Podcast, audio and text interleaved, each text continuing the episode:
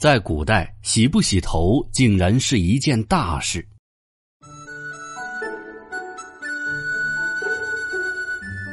早在先秦时期，三日一洗头，五日一沐浴，变成了古人的定俗。到了汉朝，汉律明文规定，历元五日一休沐。这休沐也叫休换、休浴。这所谓的休沐呢，就是放假让你洗澡。史学家还将这休沐作为我国休假制度的开端。你肯定会觉得专门放一天假用来洗头洗澡完全没有必要，那你可就大错特错了。我们都知道，在古代，不管是男生还是女生，都是留长头发的，留长发就容易藏污纳垢，需要经常的洗漱，而且每次还要用梳子梳理半天，洗完了又没有什么烘干的设备，只能去晒发。头发干了之后还需要挽髻，特别是古代的官员，则更是需要注重仪容仪表。官员在沐浴完毕之后，头发还没有干，不能束冠，只能是在家休息。所以，沐浴之日就变成了休息之日。至于为何制定五日一休沐的制度，这与汉代崇尚的天人合一观念有关。在古时的历法当中，一年有三百六十天，又分为二十四个节气。每个节气又三分五日为一候，这便是“气候”一词的来源了。所以，汉代五日一休沐的制定也是遵循了天人合一的观念。在古代，不仅自己有洗头假，同时古人还将侍奉父母洗浴作为行孝的准则之一。《礼记内则》中说：“侍奉父母要五日则坛汤请浴，三日具沐。”就是每五天要帮父母洗一次热水澡，每三天帮他们洗一次头发。除了官员休假和洗浴的现实需求之外，休浴还有着特定的政治意义，会放在皇帝登基、臣属朝见等重大活动之前，以体现庄重肃穆。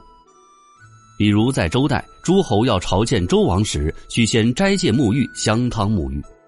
在史书当中，沐浴更是与斋戒、更衣连在一起。中国人在祭祀庆典之前必须沐浴斋戒，由此来看，古人将洗浴视作神圣且重要的礼仪。斋戒沐浴不仅能清洁身体，还能净化心灵。当然，这些规矩只有那些非富即贵的人家才可以实行的，普通老百姓连饭都吃不饱，哪有那闲心去烧水洗头洗澡呢？古人洗头是一件大事，为此制定了休沐，但是又有不能洗头的规定。在《礼记·丧服四制》中表示，父母丧、孝子守孝的时候，三天以后才可以吃饭，三个月以后才可以洗头发。如果有国丧，无论是夏天还是冬天，全国上下都得陪着皇帝，不能洗头，跟皇帝一起守孝。还有传言说，不洗头的时间越长，就代表自己越孝顺。甚至有的人过了几年才会洗一次头发。据说南朝时的蔡括在扶丧期间就真的做到了三年没洗头、没洗澡。但你有你的张良计，我有我的过墙梯呀。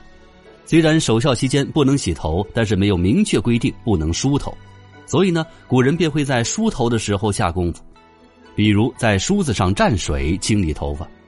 又或者用又细又密的篦子，同时沾上头油，在梳头发的时候将污垢甚至是虱子带出去，还能让头发油光发亮。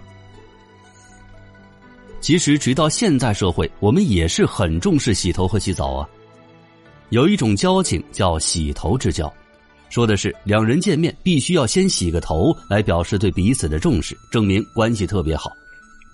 当然，还有一种交情叫不洗头之交。就是见面完全不需要洗头打扮，也能很舒服、很自然。